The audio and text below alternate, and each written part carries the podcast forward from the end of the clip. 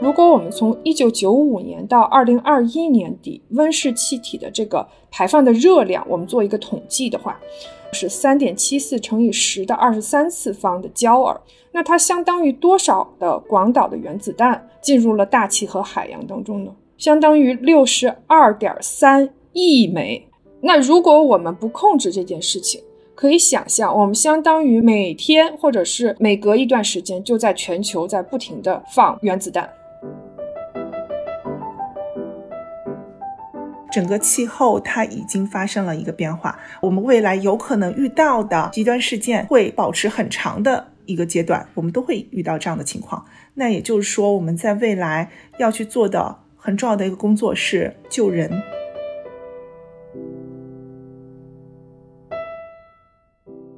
因为气候变化，我们一直把它认为它是很多问题的这个原因，但其实气候变化也是我们整个社会经济发展的过程中，它已经存在的一系列问题的这个结果。那它也在进一步的去加剧我们社会经济中间的已经存在的不平等，比如说就是性别的不平等。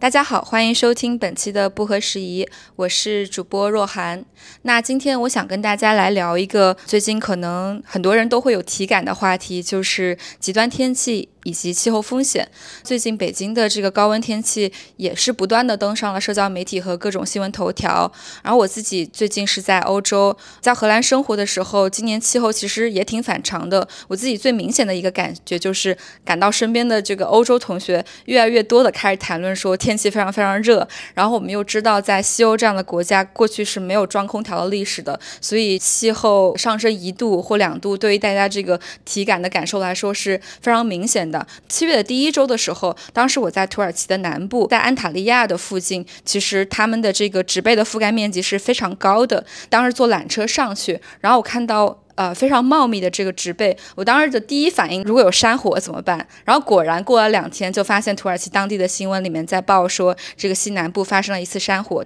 这一次的极端天气可能不仅仅只是发生在我们看到的北京，它是发生在全球各个地区的。前段时间看一篇新闻，是在说七月六号这一天，其实是我们地球上最热的一天，可能是从人类有历史以来，在中国其实也不是在北京这个城市发生的，而是在华北平原一个叫做平山的小城上，那天这个气候达到了四十三点七摄氏度。所以今天我也请到两位专家和老师来跟我们一起聊一聊关于极端天气这个话题。其中一位嘉宾是刘君言，那君言现在是可持续发展经济学博士，目前也是绿色和平的气候风险项目负责人，君言可以跟大家打个招呼。哎，若涵好，大家好，我是君言，呃，非常高兴接受不合时宜的邀请，来讲一次关于气候变化和极端天气的故事。那其实我们在过去的几年里面，一直都在关注气候变化和呃它所带来的这个频次越来越多，然后强度越来越剧烈的极端天气，不管是社会经济还是人群健康造成的影响。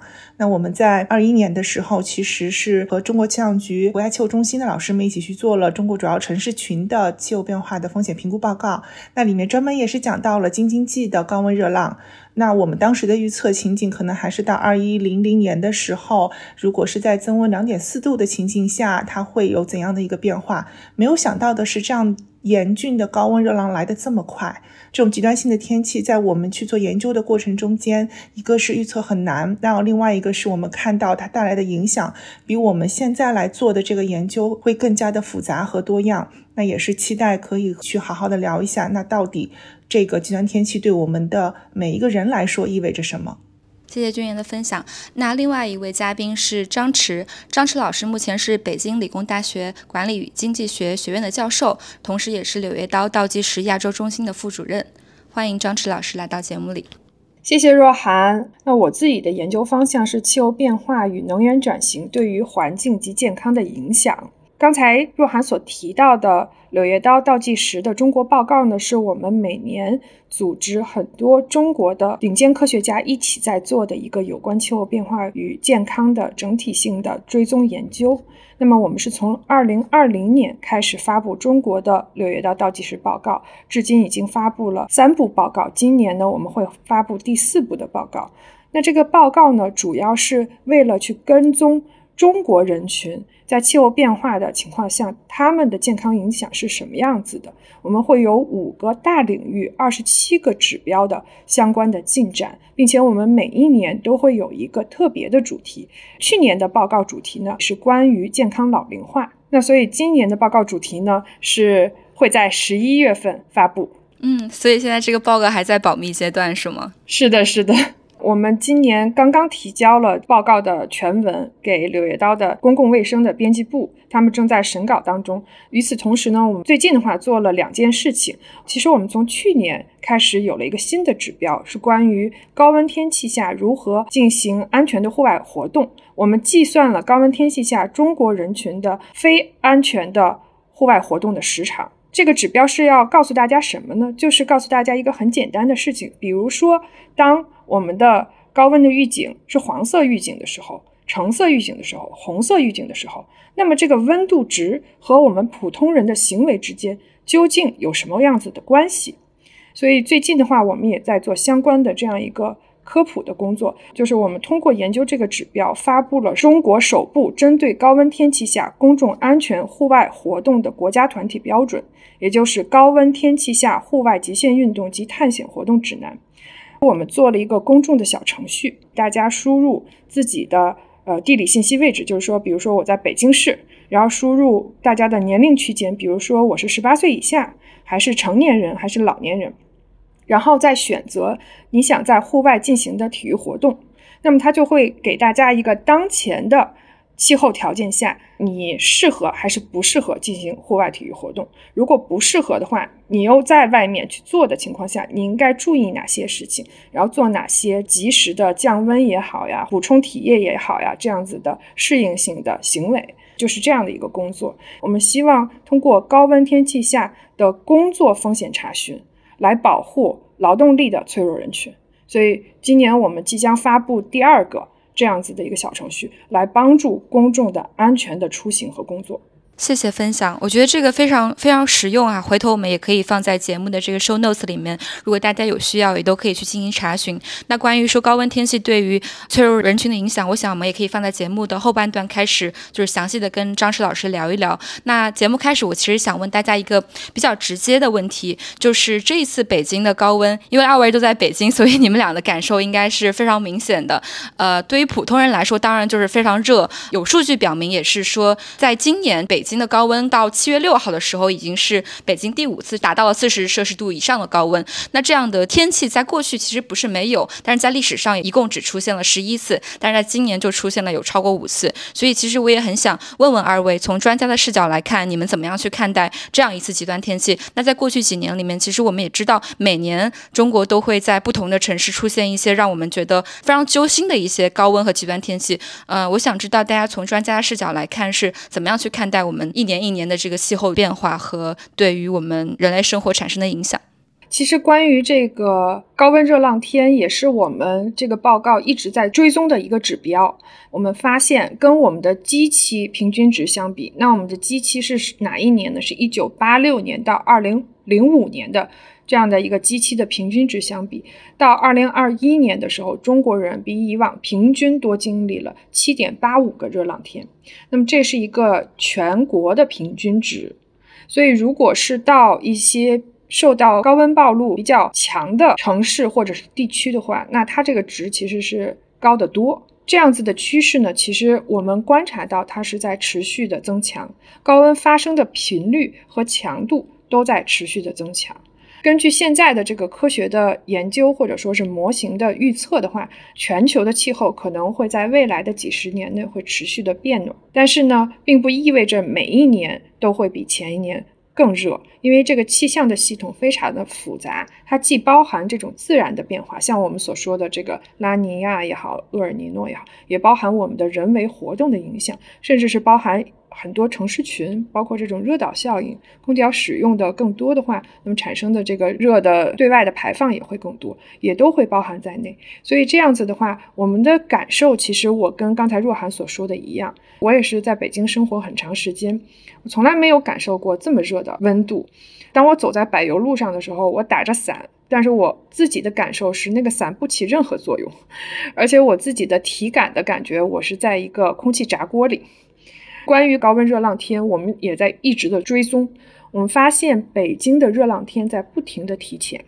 北京的首个热浪天今年是在六月一号。那我们这里对于热浪天的这个定义呢，是指它在跟今年相比，连续三天都超过今年百分之九十二点五以上的数值的温度的情况下，我们会把它定义成高温热浪天。所以今年第一个高温热浪天发生在六月一号，那么比以前已经连续提前了十多天了，跟你的感受一样的，也是越来越多，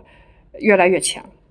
我觉得刚刚张弛老师说的一个特别对，就是特别像一个在风炉的烤炉里面一样的感觉。而且这个这样子的高温，我觉得对我来说最为忧心的是，我们在北方地区很少见到。那其实我们去说气候变化的它的风险的时候，它一方面讲的是说，是这个灾害它是在怎样变化的，也就是我们面临的这个高温热浪天数是怎样，它的影响是怎样。另一方面，其实也在于说，呃，我们承受这样的灾。害害的这些承载体，比如说我们的不同的人群啊，我们是住在市中心还是住在相对远郊的地方？那我们所生活和工作的空间，它有没有相应的这个制冷设施，可以提供一个安全和舒适的环境？那都对我们这样的灾害能够造成什么样的影响，它也是起到了一个很关键的决定性作用。那今年的夏天的话，我自己其实会特别关注的就是北京的一些胡同，因为大家知道北京的很多胡同里。里面很多都是大杂院的那种设计，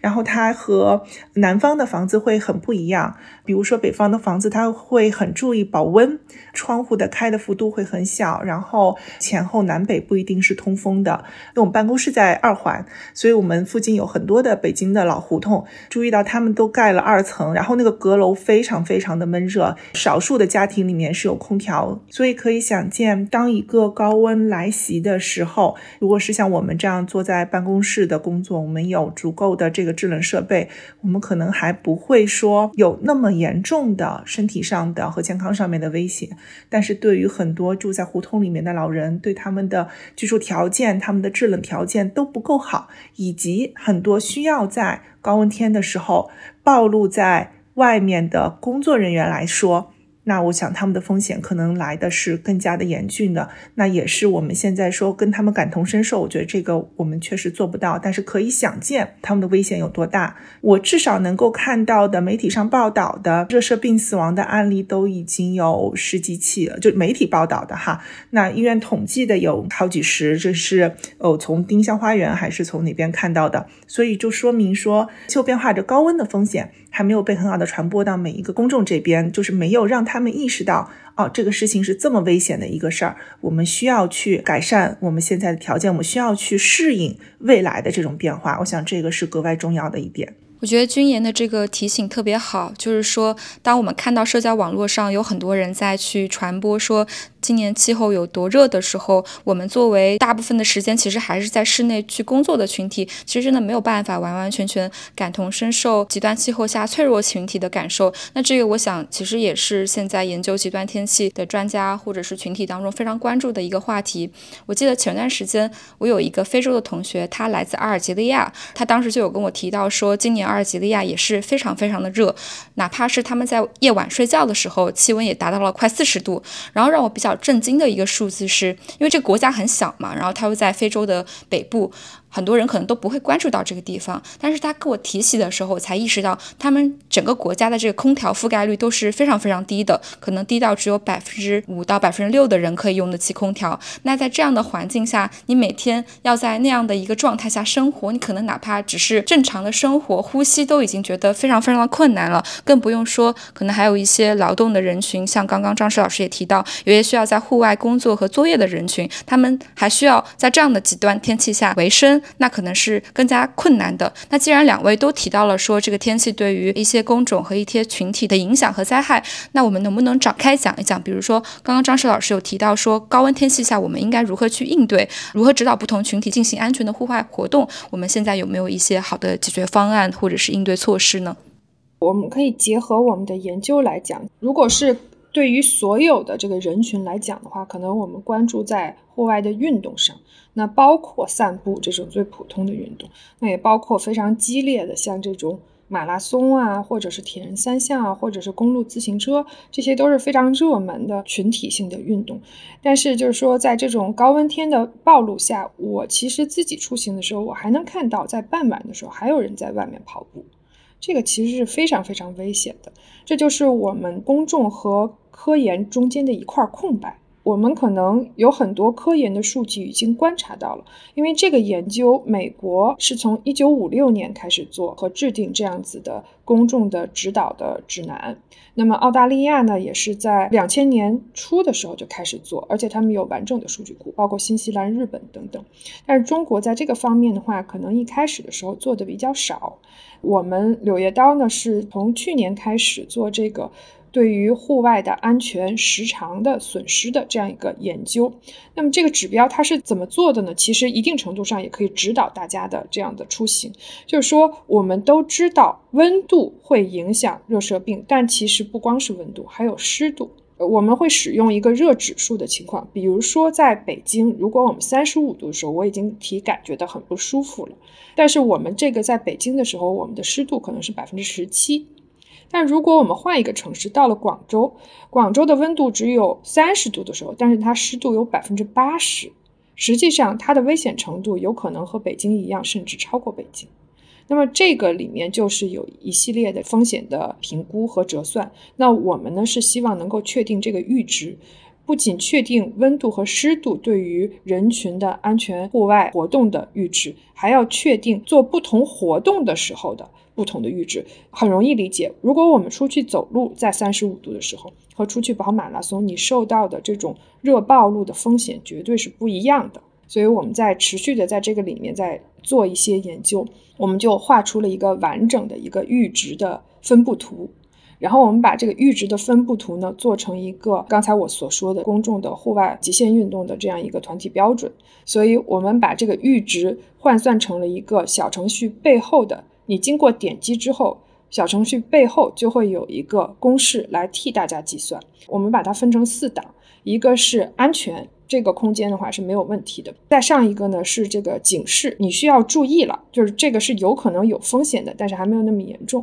然后还有这个严重警示，严重警示的时候，就我们会建议这个老年人、小孩、孕妇、有基础性疾病，还有劳动力的这种工作人群是要做一个比较明显的注意。因为他们的活动量会非常大，再往上一个呢就是危险，在危险等级的时候，我们就会建议所有的脆弱人群、老年人、小孩儿、呃孕妇、有基础性疾病的人，就立即要停止。户外的这种活动，我自己也觉得非常痛心的一个新闻，就是我们看到在六月十七号左右，北京第一次连续几天上四十度的时候，有一位五十七岁的女性在中午的时候带着自己的孩子，应该是孙子辈的小朋友出去玩。出去玩之后，她回来没有开空调，然后患了热射病，最后抢救了七个小时之后不幸的离世。抢救她的医生是人民医院的池医生。这个医生其实就是参与我们工作的一个专家，他也在这个新闻报道中介绍了这个热射病的严重性，还有对公众提出了一些建议。所以我们再一次非常痛心的发现，尽管我们做了一些自己的努力，但实际上中间还是会有一些空白。哎，那咱们要不要正好趁这个契机也来再讲一下热射病是怎么一回事儿？因为我想相信我们当中有一些听众也不是完全了解说这个病的成因。很多人可能会觉得说高温天气我们不应该出门，但是不会想到说它会产生就是威胁生命健康这样的风险。所以我觉得张石老师也可以就着这个来科普一下。正好咱们聊到这儿了。啊，好的。热射病其实通俗来讲，它是一种极端的中暑。它有两种情况，一种是经典型热射病。也就是说，谁都有可能得。还有一种呢，是这种劳力性热射病，也就是说，户外从事劳力的人会得的。包括这种外卖员呀，然后快递员啊，还有建筑工人啊、农民啊等等，它是指在高温高湿的环境下进行高强度的训练，或者是从事这种体力劳动的健康的人群中，会比较容易得的一种热射病。那么经典型的话呢，那就是体力调节能力不足的人，比如说像老年人、儿童、基础性的疾病的患者、孕妇等等。那它的症状是什么呢？第一，它就是体温升高，而且它的核心的温度要会达到超过四十度以上。所以我们经常看到报道里面会讲说，热射病病人他的体温达到了四十二度，或者是以上。那它会产生一些什么症状呢？就是它会影响他的中枢神经，中枢神经会产生一系列的功能性的障碍。那早期的时候可能会产生一些严重的损害，包括这种癫痫呀、昏迷呀等等。那后面的时候就有可能会导致这种神经性的损伤和异常，弓角反张、去大鸟的强直等等。而最后呢，它的后期会遗留长期的中枢神经的损害，而这个损害是不可逆的。就认知性的障碍、语言的障碍、共济失调等等，同时它也会严重的凝血功能的障碍，就是血管型的功能障碍等等。所以真正到了热射病的这个环节以后，它的死亡率是相当之高的。我们能够看到的这个医院所给出的死亡率是百分之六十到八十，所以它是非常非常可怕的一种疾病。嗯，那君言，我不知道你在从业这些时间里面有没有觉得大众可能对于这个极端天气或者是气候变化有的一些常见的误解，你可以在节目里分享一下的。其实我们还挺多的去做气候变化的相关的传播的，我们会注意到在很多的呃媒体上面，公众对于气候变化的误解其实。有几方面的原因。那第一个方面其实是在于气候变化这个问题的本身，因为像刚刚张弛老师其实在提到这个风险的时候，也额外强调了，就是说它其实是一个复杂的影响。当每一次灾害来临的时候，如何去传导成为个人的健康危机，它是有一个机制的。如果我们的大脑是一个，比如说是呃相对偷懒一点，每个人都会有惰性嘛，我们希望看到的是一个简单的结论，是一个线性的理解问题的方法的话，那。我们去处理像气候变化这样复杂的系统性危机的时候，我们就是很难去 get 到。对于很多公众来讲的话，我更愿意去看的是一个一句话的结论，而不是我要用可能像张弛老师刚刚一样，我要用整个很长篇的来跟你解释危险是什么，问题是什么，你要注意什么。对他们来讲，这个很难，那是气候变化本身的问题。那我觉得第二个问题是在于说，公众的误解还来自于说我们的很多的。过去的媒体的报道会把气候变化描述成为是，比如说我们常用的这个数据哈，过去常的数据，说到二一零零年气候变化会变成一个什么样子？也有一些话我们会用一些趋势性的数据，比如说像张弛老师一开始提到的说，对比一九八六到二两千年的这个均值，每个人的人均的高温暴露天可能是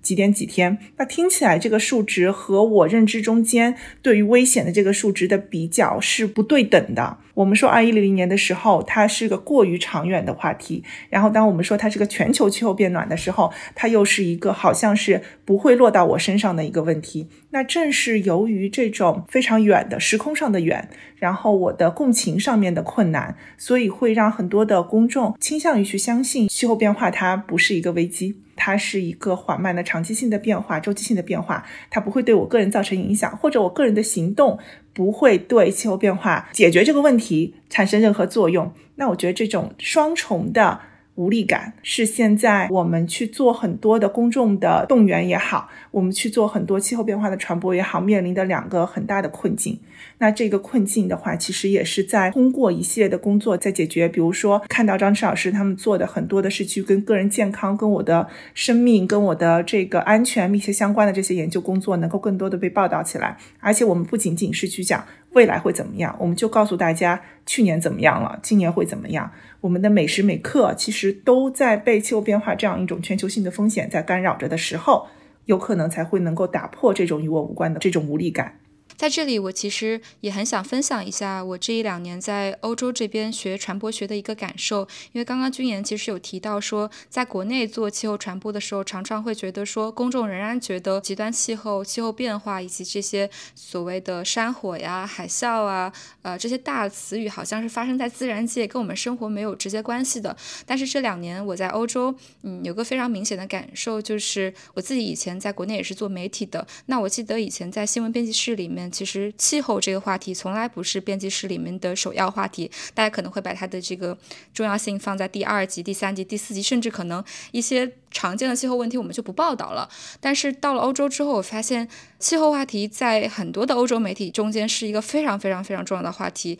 当你作为一个独立记者想要去报道一个话题的时候，你可能都离不开、绕不开这个话题，因为它跟我们的社会当中有太多话题有直接的关联，比如说社会正义，比如说公平，甚至是科技、能源转型。刚刚张石老师提到的，所以我刚来的时候有一个很强的不适应感，就是我觉得为什么不管是学界还是媒体界都在聊气候，而我以前的职业经历并没有告诉我说这个事情很重要，我甚至没有报道它的一个基本的知识储备，所以我觉得对我来说也是一个重新学习的过程。那第二个我觉得很有意思的，就关于传播学方面的误解，在欧洲国家或者是在一些我们说的 global north 全球以北的这些国家里面，这个比较明显的差别是这几年传播学学界有个研究，当然我觉得这个研究它其实是应该没有包括中国的。那很多的欧洲的民众对于气候变化的这个传播已经达到了一个，如果你新闻里面天天都在写说这个气候危机有多严重，或者是你在展现这是一个非常紧迫的问题，很多人会觉得那我已经没有太多动力要去做一些事情。所以现在在西方媒体世界里面，大家更倾向于去报道解困式的气候问题，就是我告诉你现在这个问题存在，但是我们还有希望，大家还可以做点什么。我想其中一个原因是因为。这一代的欧洲人，他们可能从小到大就一直在被灌输说气候危机是个很严重的危机，是我们这一个世代以来的人需要面临的最大的一个问题。所以你到欧洲，我发现很多的我的同学们，他们基本上是从十八岁之前就开始吃素。那你要去问他们为什么要吃素，很多人会给出我的理由就是是因为全球气候变暖，我希望这个碳排放变得更少一点。所以。到今天，气候变化这个问题在欧洲社会里面已经发展为了大家觉得，如果你再告诉我说很严重，我们继续做很多事情仍然改变不了什么，大家会觉得 hopeless。所以我希望看到一些希望。但我觉得在中国，就如君言分析的一样，我们似乎还停留在一个比较晚的阶段，还停留在一个想让大家赶紧意识到这个问题很严重，它跟我们的生活有关联的阶段。所以我觉得这个是我觉得挺有意思的一个差别和对比。我们在一会儿也可以继续去聊到说，在气候行动方面，我们可以具体做哪些行动？那回归到我们刚刚继续聊的这个影响哈，我觉得在这个气候变化的这个领域里面，我们常常会提到的就是巴黎气候谈判大会各国达成的这样一个在二十年内把气温平均上升控制在一点五度的这样的一个目标，基本上是一个不可避免的一个一个数字。那现在也有很多科学家在讨论说，一点五度的这个上升控制值，我们已经很难达到了。所以我也想问一下两位，你们觉得这个目标我们还有可能实现吗？如果没有办法实现的话，我们会在本世纪面临什么样的危机？它可能对我们的日常生活造成什么样的影响？如果是按照去年二零二二年啊 UNEP 公布的 Emission Gap 那个报告的话，就排放差距报告的话，我们到二零二一零零年本世纪末，温升应该是达到了两点四到两点六摄氏度。其实都不仅仅是一点五摄氏度，而是已经超过了两摄氏度的这个阈值。那之所以当时要去做一点五摄氏度这个情境，它的最核心的目的是我们要去避免最坏的情况。我们知道，我们的整个地球的系统也好，我们的整个生态系统也好，它存在着一个变化的阈值。啊，当它这个超过这个一定阈值之后，我们这个变化会变得更加的不可逆。也就意味着说，比如说，我们注意到在一点五度报告里面会特别提出这个零点五度的差距，它可能意味着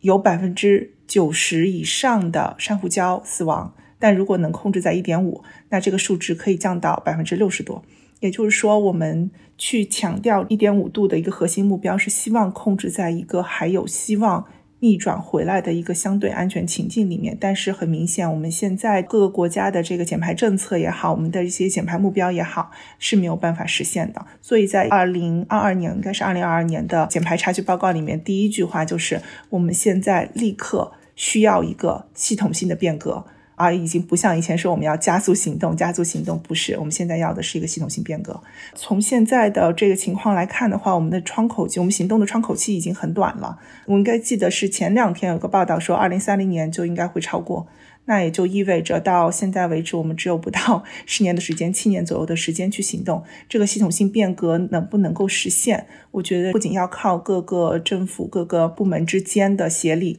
然后另一方面是保持这个雄心。还有一方面是我们的公众要意识到，这是一个跟我有关的事情。我们要让这个行动的力量自下而上的去传导，而不仅仅只是依托上面的这个雄心顶在那边。两位都提到了一个问题，或者说一个现象，就是说，可能很多人或者是其他的利益相关方会认为气候变化是一个重要但不紧急的事情。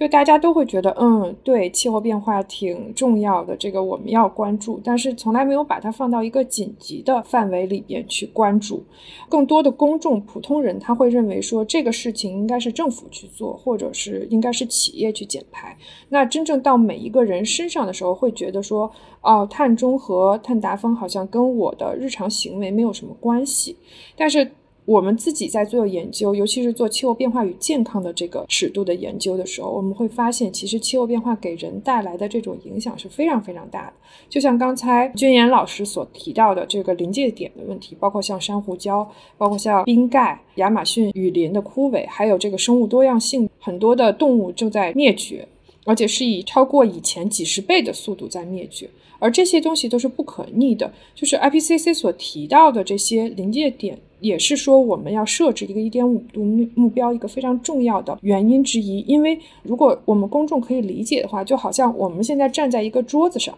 所有人都站在一个桌子上。那当你突破了这个一点五度目标，或者是其他的目标的时候，这个临界点，就刚才所说的这个亚马逊雨林可能就消失了，冰盖就消失了，而这些东西它不会再回来，灭绝的动物也不会再回来。就是当我们从站在桌子上突然掉到了地上的时候，我们的人类生存的环境会进入到下一个平衡，而上一个平衡永不可能再回去。所以这就是刚才我们所提到的，现在是我们行动的窗口期，而这个窗口期的作用是，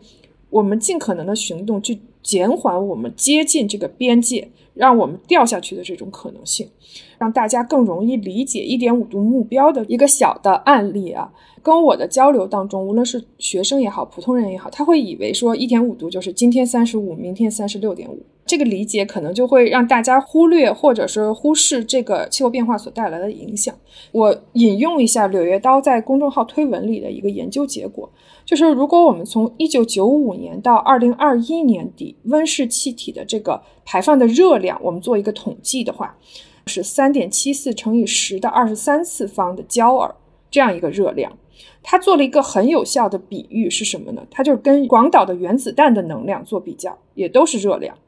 那它相当于多少的广岛的原子弹进入了大气和海洋当中呢？相当于六十二点三亿枚。而且这个算的只是一九九五年至二零二一年底的热量，我们还没有算到从工业化前到现在的一个热量。而我们现在还没有增长到一点五度的这样的一个升温，现在顶多也就是一点一几度。那如果我们不控制这件事情，可以想象，我们相当于每天或者是每隔一段时间就在全球在不停的放原子弹，而且再往上升的话，它会是一个指数化的上升，它绝对不会说是一个乘积。那么这个是非常非常可怕的。大家都知道原子弹。当时会伤害很多人的生命，持续性的也会伤害很多人的生命。而其实气候变化的升温带来的就是这样一个变化的影响。你比如说，现在北京在高温，印度也在高温。我们观察到有一个新闻，他说印度在一天之内两个郡府就死了一百多个人，而这一百多个人里百分之六十几以上是老年人。政府已经意识到了今天已经四十多度了，鼓励大家说你们千万不要外出，你就在家待着。于是老年人就在家待着，但是在家待着没有空调，没有降温的措施，没有适应性的可能，活活在家里去世了。我觉得这些事情都是一个非常痛心、非常现实的一个事实，在告诉着大家。这种对于人的生命的影响，对于健康的影响，如果我们把它用经济化的指标来测算的话，我们也可以给大家一个例子，就是二零二一年高温给中国带来的劳动力的损失，它的经济成本已经高达两千八百五十八亿美元，占二零二一年中国全年 GDP 的百分之一点六八。当然，这个一点六八听起来没有那么多。那如果是跟我们另外一个值相比，大家就会有非常明显的概念，就是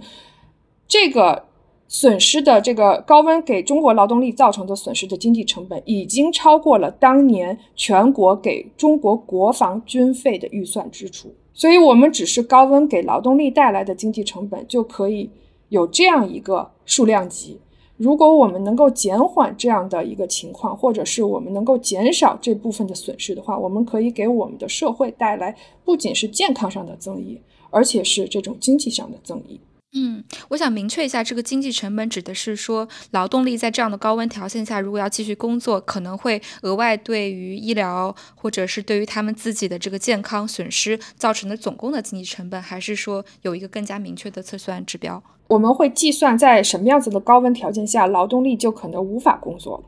那么它会有时间成本。我们不是说只计算啊，今天有十个劳动力损失了两个小时，不是这样的，因为它会有直接和间接的损失。就是这两个小时不一定只造成他们俩今天拿工资的损失，而是给这个产业带来了级链式的连锁反应。嗯。我觉得以前当我们聊到气候变化的时候，我们的一个直观感受就是，全球一定有一些地方是更容易受到气候变化的影响的，比如说一些太平洋的岛国。那这些国家最直接的影响可能就是海平面上升，它过去的一些土地甚至一些房子会被海平面所淹没。那对于生活在这些国家的人来说，他们对于气候变化的感知是非常非常明显的。但是对于我们生活在内陆国家或者是生活在离海平面比较远的地区的人来说，会觉得气候变化好像对我们的影响没有那么剧烈，但是其实最近有一项报告，我也是看到了，就是说全球热浪侵袭的这个过程当中，很多地方会受到影响。那其中京津冀和我现在所生活的国家荷兰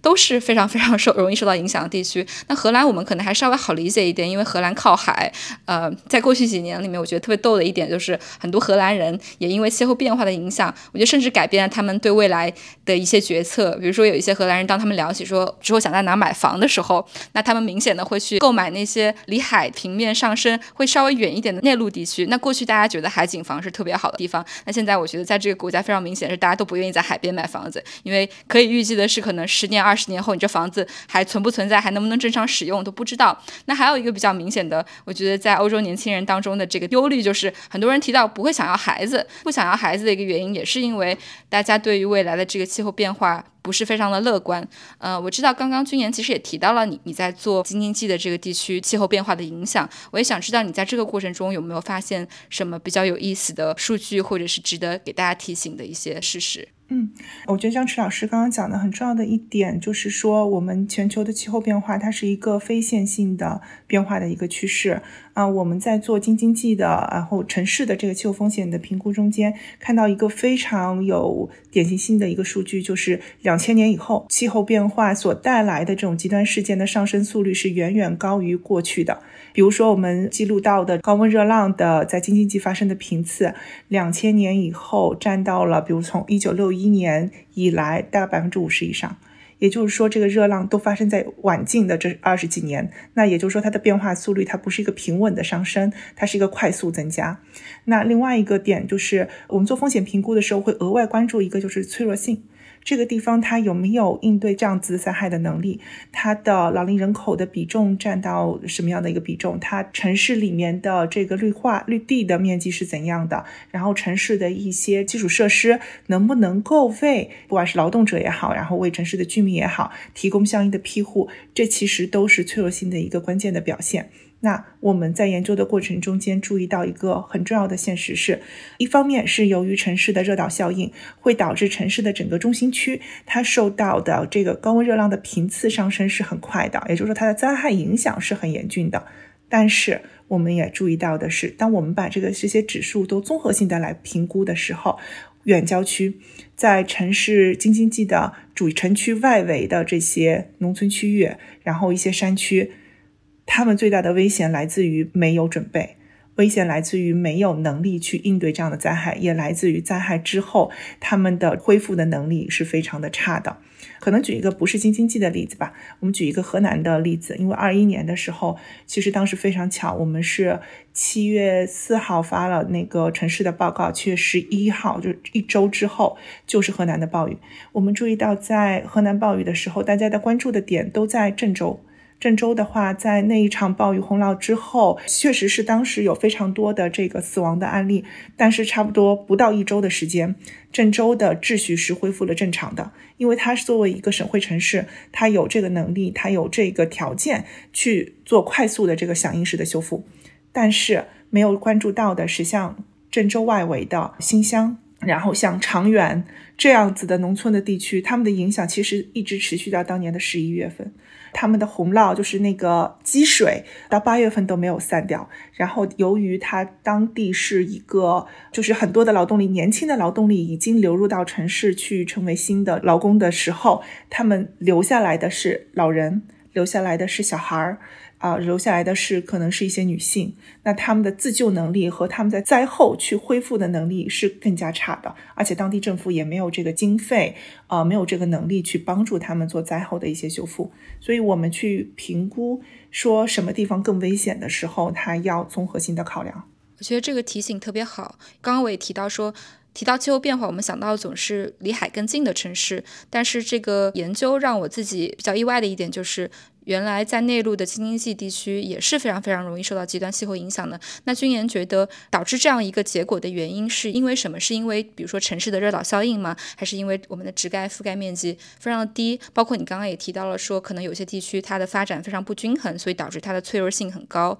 有没有什么其他的？原因导致了一个地区变得非常的脆弱。嗯，我觉得一个方面是来自于气候变化它所带来的不稳定性。哦，那当我们有越来越多的这个水蒸气蒸发到大气中间的时候，它其实是一个非常不稳定的状态。所以我们会看到它在我们认知中间比较干旱的一些区域会出现极端的降水。我们认知中间像北方地区，可能北京还真的没有出现过连续性的四十度以上高温的地方，也出现了四十度以上的高温，就是它的不确定性是很大。的一个威胁，那也就意味着我们过去以往的去应对的，我们已经适应了这个地方的这种气候条件的基础设施，现在这些经验它没有效了。比如说，我们很多地方的城市、城市规划或城市建筑，它是有一个标准的。那的标准是说，能够去应对，比如说五五十年一遇的洪水或者一百年一遇的洪水。但我们现在去看那个新闻的报道，会发现，好像五十年一遇的洪水每年都有，一百年一遇的洪水也是频繁的去发生。也就是我们现在的这个标准也好，我们现在的应对的经验也好，非常的不充分。我们对未来的这个风险的预期是不够的。第二个方面就是您刚刚讲到的，我们的基础设施有没有为未来的风险去做好准备？就即便说我们现在能够去控制在一点五度，整个气候它已经发生了一个变化，我们未来有可能遇到的极端事件会保持很长的一个阶段，我们都会遇到这样的情况。那也就是说，我们在未来要去做的很重要的一个工作是救人。我们要去最大限度的保障人的安全，保障人的生命的安全、健康的安全、财产的安全。那这个未来的风险的评估，并且根据这个风险的评估去做相应的准备的措施、响应的措施、基础设施改善的措施，这一块儿还在探索和摸索中间。那这也是使得我们很多地方非常脆弱的一个根本性的原因。比如说，我最近在看的是中国西北地区。呃，大家对西北地区的印象一直都是一个干旱和半干旱的非常多的沙漠的地带，但是这几年它的一个很典型的问题是极端降水在增多了，而且它的降水可能跟我们想象的河南暴雨那种二十四小时下六百多毫米那种降水不一样，它那个地方只要降水达到十毫米、二十五毫米就可以被认为是一个极端性，因为它一年的降水量只有一百多、两百多。呃，我记得兰州最厉害的一次，一年下了四分之一年的水。那所以，就像这样的地方，它没有经历过这种突发性的灾害的话，他们的挑战也会非常非常的严峻。而且很明显，我们对，呃，像西北地区这样脆弱地区的关注还太少了。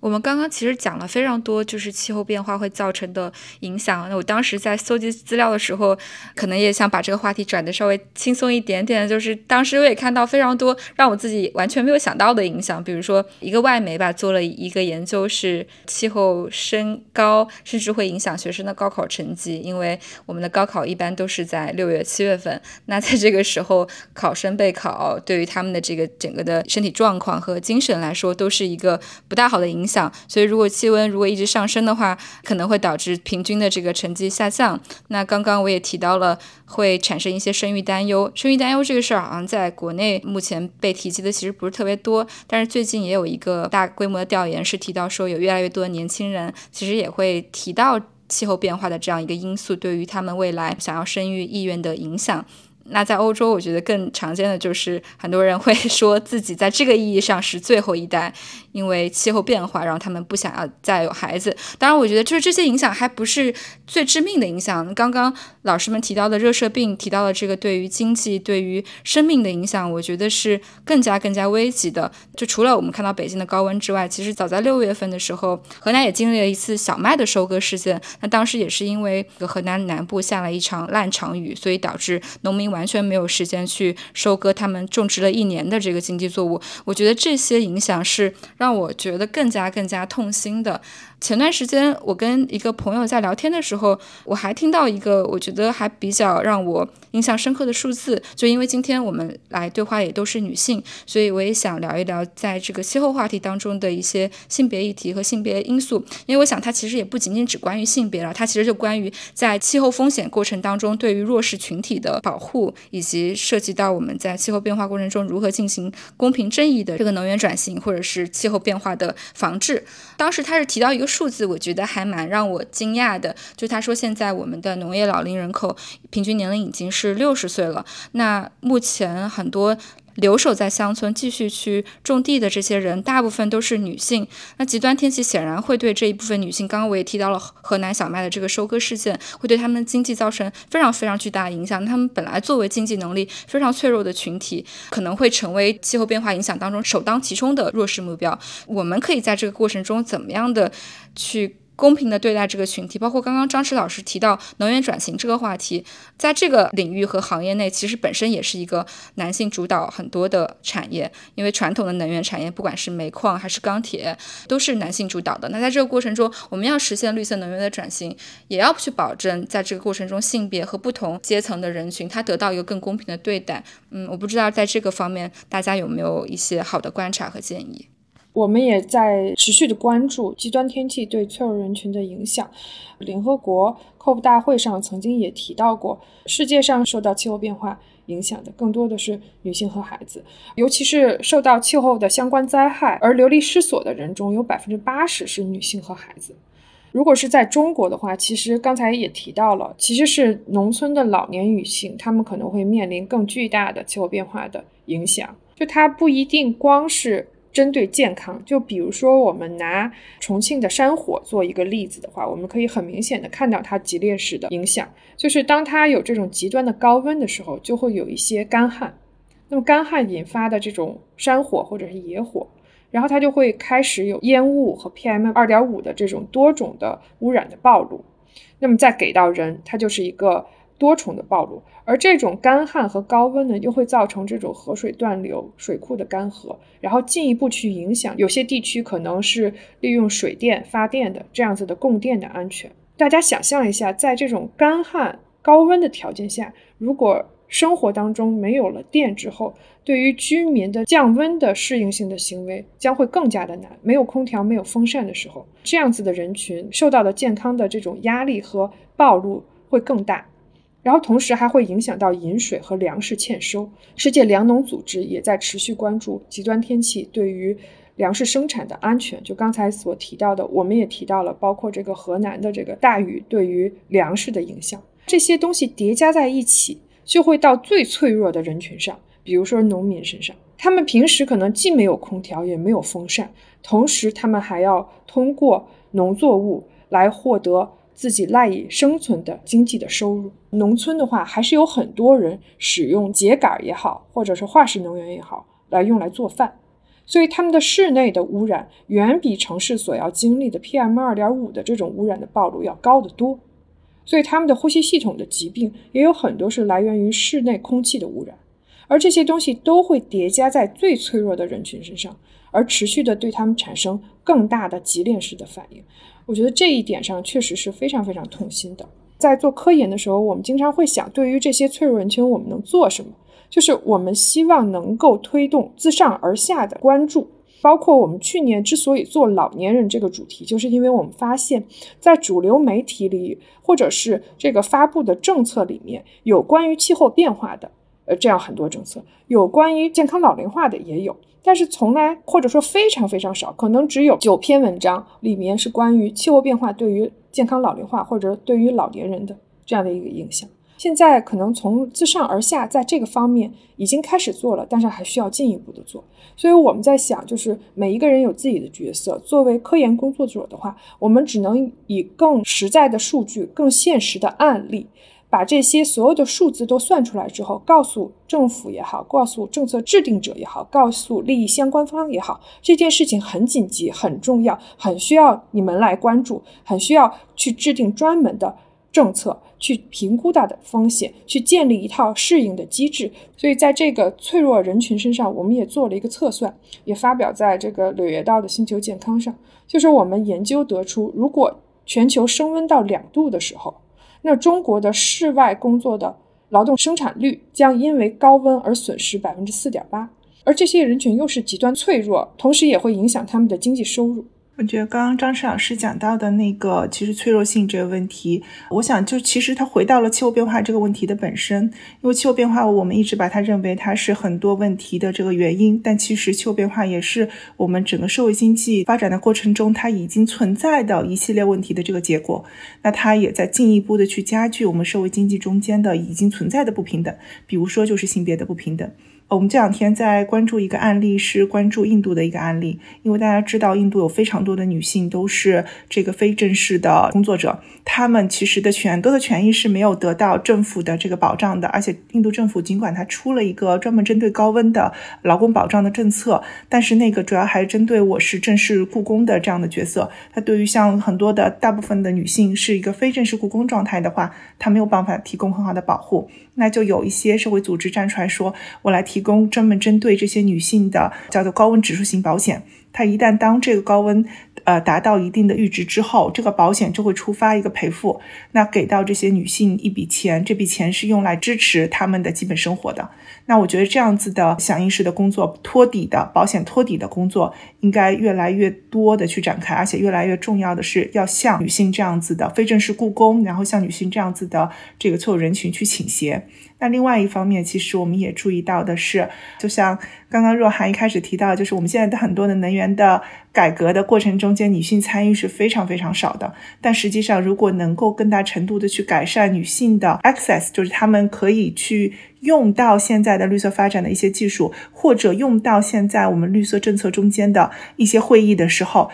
保障她们的权益，同时我们也能够推动这个政策发展的更好，发展的更快。啊，我还记得很清楚，是因为今年三月份的时候，我去我们全球总部参加一个全球同事的这个交流。我们印度同事其实跟我们讲了一个他们在做的一个很小的案例，但是我会觉得特别值得去分享。他们做的是一个专门针对女性的低碳出行的系统。我们知道很多印度女性，她们不仅仅是工作者。他们其实也是家里的支柱，他们要在上班之前和下班之后要花大量的时间照顾自己、照顾家里。那如果说我们可以让这些女性有一个更加安全的公共出行，让他们可以通过比如说自行车，给他们提供自行车这样的方法，让他们可以在上班的路上。节省十五分钟，哪怕只有十五分钟的时间，都可以极大的改善他们的生计。那同时也可以让我们现在去推行的这种低碳的交通的路线、交通的系统汇集到更多的人，然后也可以让它更公平的为每一个人去会议。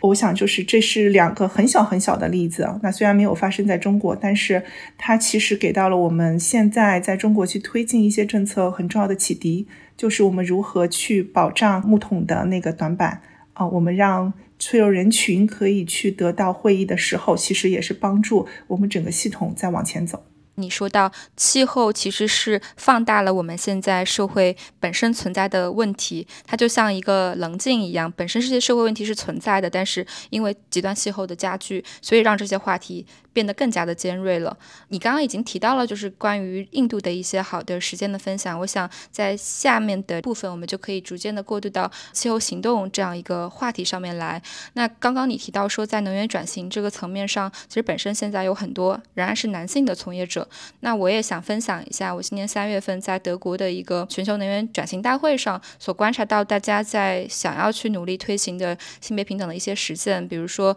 我知道现在有一些能源公司。比如他们在做风能或太阳能的，他们想要开始针对女性进行一些能源的职业培训，因为可能在一些老的这个钢铁区或者是煤炭区，原本大部分的从业者是男性，那其实他们也面临着产业转型，他们也需要重新的进行职业塑造。那在这个转型过程中，其实是一个很好的，就是重新的把男性和女性全部都纳入到这样的一个转型体系当中来的时间点，所以它可能既是挑战，也是一种机遇。不过，当然，我也在这个能源大会上，我也观察到了一个还挺尴尬的现象，就是我意识到，当我们在提气候变化的时候。确实，有时候我们站在的视角是说，我们想从一个非常长期的视角来看，能源转型一定是好的，呃，一定是能够在本世纪内为这个碳达峰达成目标做出巨大贡献的。但是我觉得很有意思的一点就是，当时我记得那个会上有非常多的非洲的国家，那非洲的国家去到这个大会上跟一些欧美的国家、全球以北的国家进行对话的时候，啊，一个常见的对话画面就是非洲国家说：“我们没有钱，你们让我们建风电场，建。”这个呃。太阳能厂，但是我们甚至连电都没有。然后建这些厂的钱从哪来？所以你们得给我们钱。然后欧洲国家就一直在说，大家要做这个，这个才能让我们有一个绿色的未来，才能让我们全球有一个更好的生态环境。嗯，所以我觉得其实也存在着非常多的气候外交的一些尴尬的局面。在今天，我们也看到了一些气候的活动家，包括我们知道的这个 Greta Thunberg，他作为年轻的时代。在全球范围内做的非常多的这个行动，唤起青年一代的这个气候意识。然后前段时间我们还看到一个非常极端的这个气候行动的案例，就是那个朝梵高的画泼墨的那个行动，就是希望大家能够停止这个 Stop Oil 的这个行动。所以我觉得现在在这个全球气候版图上是有着非常复杂的生态在互相交织的。一方面是我们看到了这个气候外交，它可能充满着一些国际之间的博弈，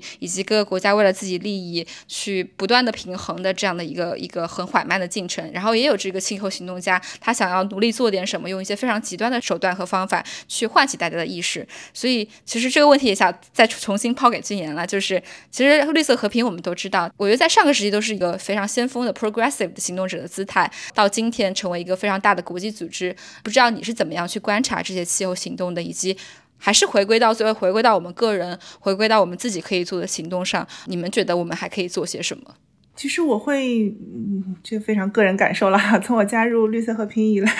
对，从我加入绿色和平以来，我会注意到，其实。整个全球的在气候变化的这个行动上面，它会出现非常多的多元化的工作，而且它有很多的议题都交织在一起。就像你刚刚提到的，这个非洲国家去重申，我们其实是整个气候变化的受害者，我们不应该为这些发达国家，我们在过去几十年已经去排放的这个啊温室气体去承担我们这样的代价。那那我们的这个 liability 应该谁来承担？我们应该如何获得发展的资金，保障我们的权益？这样的讨论其实都不仅仅是发生在谈判场。上其实也发生在绿色和平作为一个国际机构的，我们内部啊，我们会注意到，在俄乌战争之后，一方面我们看到非常多的欧洲的国家在呼吁抵制俄罗斯的能源的这个进口，然后包括有很多的去要去更快的去推动化石能源的减少等等。但是其实俄乌战争带来的一个很大的影响是能源价格的飙涨，而而且这个飙涨的这个价格落在了很多的发展中国家。啊，我们有菲律宾的同事，然后我们有非洲同事，就在说你，你让我们怎么加入这个呼吁？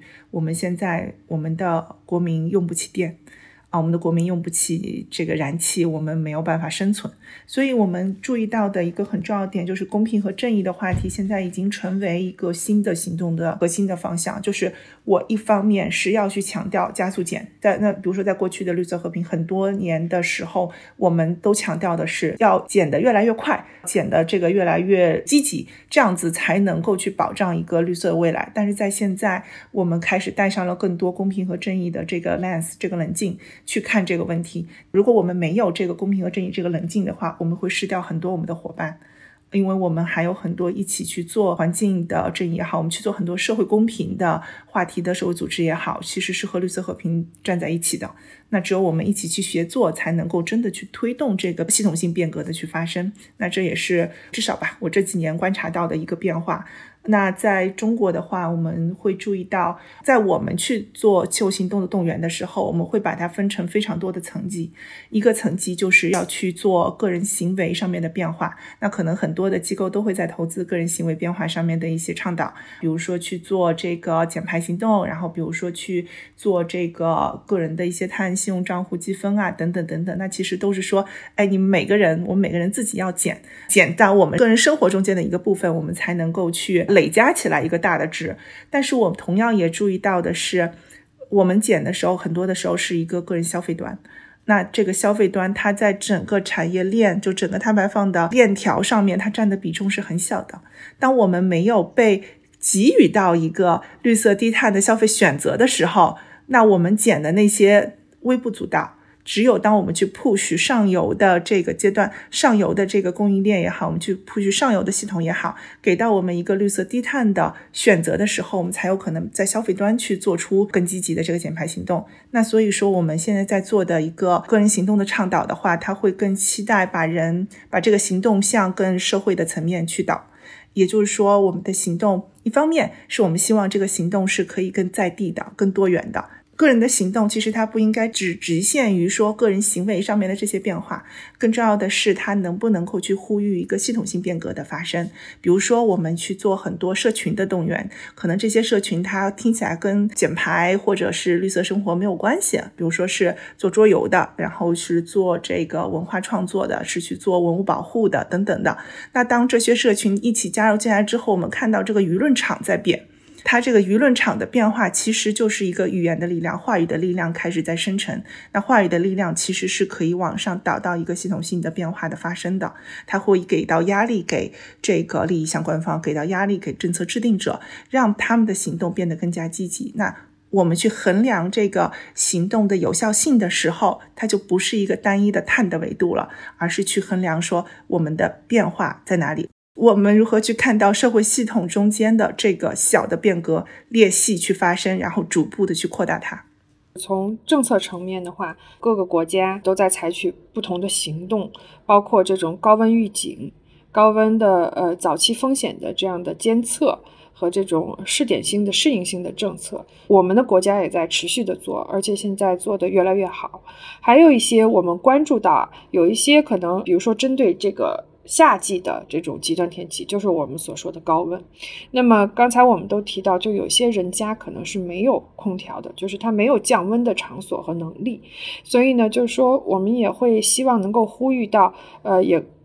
一些国家或者是我们的有关的单位，在高温天气里会开放这些公共的降温场所，比如说像社区中心啊、图书馆呀。这种购物中心等等，让家里没有这种能力的这些人，这些人可能是最脆弱的人，然后他们可以去有一个可以待的地方，然后能够比较安全的度过夏天。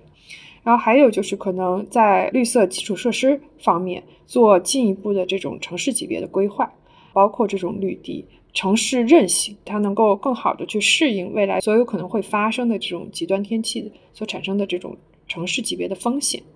然后最后的话，如果是到这种群众或者是大众的这个群体的话，可能会希望能够做更好的教育和培训，跟君云老师的想法是一样的。我自己最近也参加了 UNDP 的一个关于可持续发展目标的一个，它叫做培训师。这么一个活动，我觉得这种活动就特别好，它会给不同的这种人群来做一些公众教育的培训，就是君言老师所说的，在各个群体层面去持续的推气候行动也好，气候行动的健康的风险也好，这方面的公众教育，然后让他们把这些从不同群体共同的去发声，让大家去更好的转向这方面的气候行动。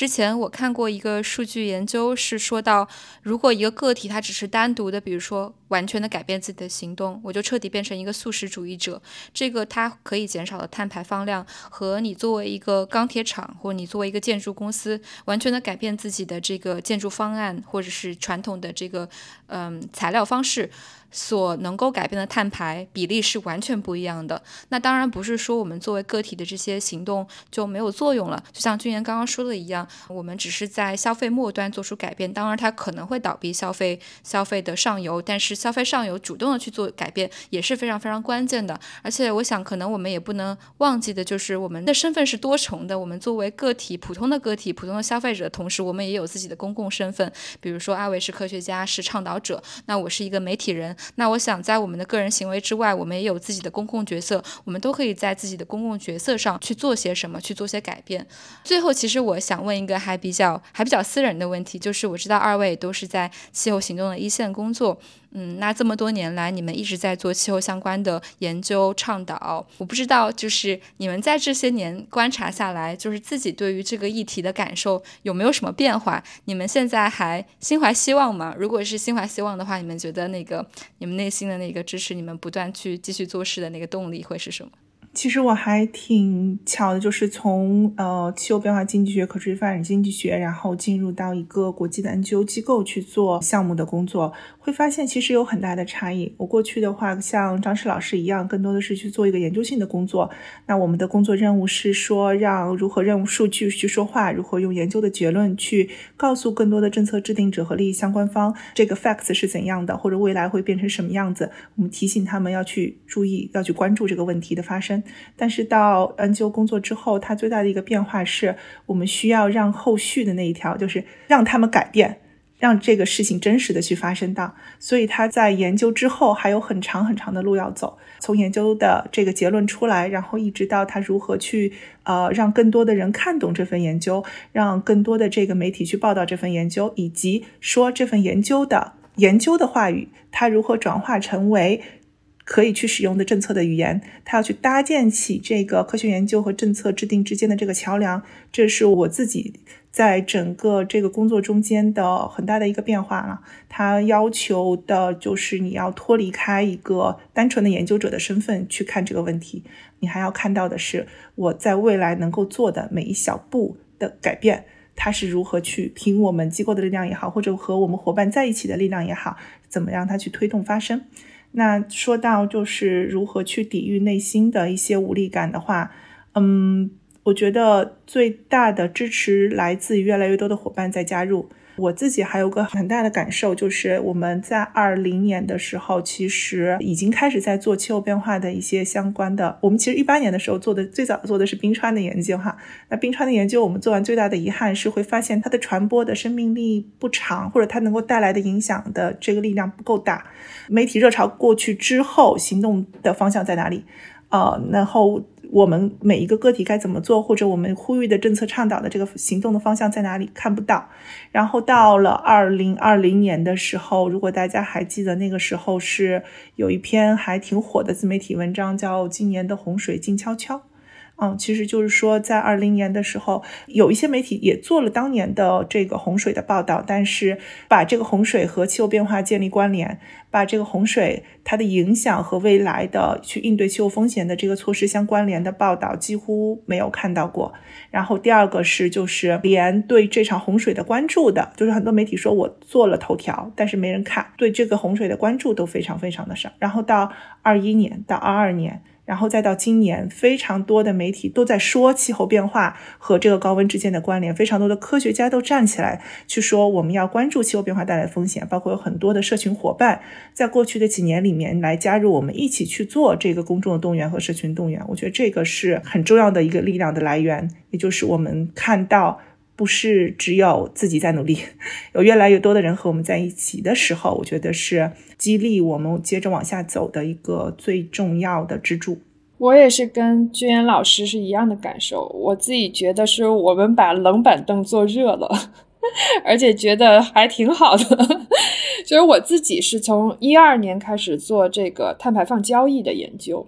然后我在博士期间做的是这个可再生能源的系统的经济性评估。简单来说，就是怎么把这个光伏，尤其是分布式发电，把它做的经济性更好，然后有更多的人愿意去使用，包括去做一些草场和植被的恢复。然后等我博士毕业之后呢，突然间，然后开始工作的时候，刚开始就发现踏入了那个碳中和和碳达峰的那个热点。突然一下子我们这个行业就火爆起来了。那在火爆之后呢？我自己的话，可能我开始关注气候变化与健康。我从一九年开始做这方面的更细分的研究。然后一开始的时候，我们遇到的困难可能是，就是大家觉得这个东西嗯重要，但是不紧急。我觉得更多的可能，COVID-19 来之后，大家都会想说我们要做这方面。然后同时，我们自己也在探索怎么样去连接，像娟媛老师说的，怎么样去连接大众，怎么样把我们的工作更好的服务于大众。而同时的话，怎么样通过我们的研究结果，进一步推动我们国家关于气候变化与健康这方面政策的发展。然后我们做了持续做这些年的努力之后，发现情景在变得越来越好。包括像这个国家卫健委也多次采纳了我们的建议，并且首次将应对气候变化与健康行动写入了“健康中国行动”二零二二年的工作要点。因为“健康中国行动”几乎是在健康范围里最重要的一个战略的全国的行动，所以我们也是非常非常高兴能够看到，就是有关方面的这个政策制定者正在关注这个方面。包括大众可能是由于一些很痛心的这样的极端的天气事件所造成的这种损害，让大众开始呃 awareness，就是他们的这这方面的这种认知也好，或者是唤醒了他们这方面的认知，他们有这种紧迫性去更好的了解或者是更好的应对这方面，所以我们感觉呃。我们好像是自己坐冷板凳，然后会发现越来越多的人跟我们一起在这个凳子上，然后跟包括跟君元老师一直在合作，君元老师也非常支持，然后我们之间工作之间一直有交叉，一直在合作。然后包括我觉得很有意思，刚才在讲女性平等的时候，我也想分享，就我发现有很多我们的领域里其实都是女性在做。然后我也觉得非常的开心，然后我就觉得大家都是释放了极大的善意和真诚，在一起的团结合作，就是大家更多的时候是从这种，呃，希望把这件事情做好的出发点，而不是说再去更多的考虑我个人能从这个里面得到什么这一点。所以我想这也将极大的推动，进一步的让我们这件事情能够做得越来越好。而且我觉得女性可能对于这件事情，她有更大的这种女性的包容感。然后包括这种，嗯，对于怜悯的同情心，对于不同群体遭受灾难的时候的这种同情心，我想这种同理心也会进一步的促进我们更大，鼓舞我们更好的去完成这些事情。我觉得我们这个结尾还挺有解困式报道的范儿的，就是先讲了一下我们可以做些什么，然后给大家一些希望。对我想就是问两位老师这个问题，也是因为确实一方面不希望传导出太过于悲观的信号，还是希望听听完这期节目的听众觉得还能做些什么，不管是从个体的层面出发，还是说你在自己的这个公共角色当中有可以实际的去做到的事情，或者说你还是一个。学校的学生，你正在呃考虑自己想要将来从事的行业，我觉得这些可能都是我们可以去思考的、去做行动的点。那当然，气候危机也是非常非常严峻的，包括今年的这个极端天气远远不是结束，它可能只是一个开始。我们未来可能要面对的风险和挑战，呃是非常非常巨大的。那刚才其实军言也提到说，如果我们不采取行动，到本世纪末，我们气候可能会达到二点四、二点五度。我刚刚听你说的时候，我其实没有马上接话，但是是我虽然已经知道这个数字，这是一个事实，这是一个媒体经常会报道的呃事实，但是当你重新再提起，当我们在聊这个话题的时候，我仍然感觉到一种。不寒而栗的感觉是真实的，觉得很恐惧，因为我们知道，如果气候上升到一点五度，它可能会对全球天气系统造成那么那么多的危机。那落实到每一个具体的个体，落实到这些非常脆弱的人群身上，对他们的打击都是毁灭式的，不管是经济上的还是生命上的。那我真的无法想象，如果等到气候升温到二点四度的时候，我们的地球会是什么样子？我们还能够在这样的生态系统下生存吗？所以，我想危机和希望是需要一起。并存才能够去促使我们做更多的事情，在这个领域做更多的行动。回头我也会把二位刚刚提到的一些报告放在我们的节目链接里面，所以如果听众有兴趣继续查看，或者是去系统的了解两位老师在研究中心做的一些报告的话，也可以进一步的去关注我们节目贴出来的一些信息。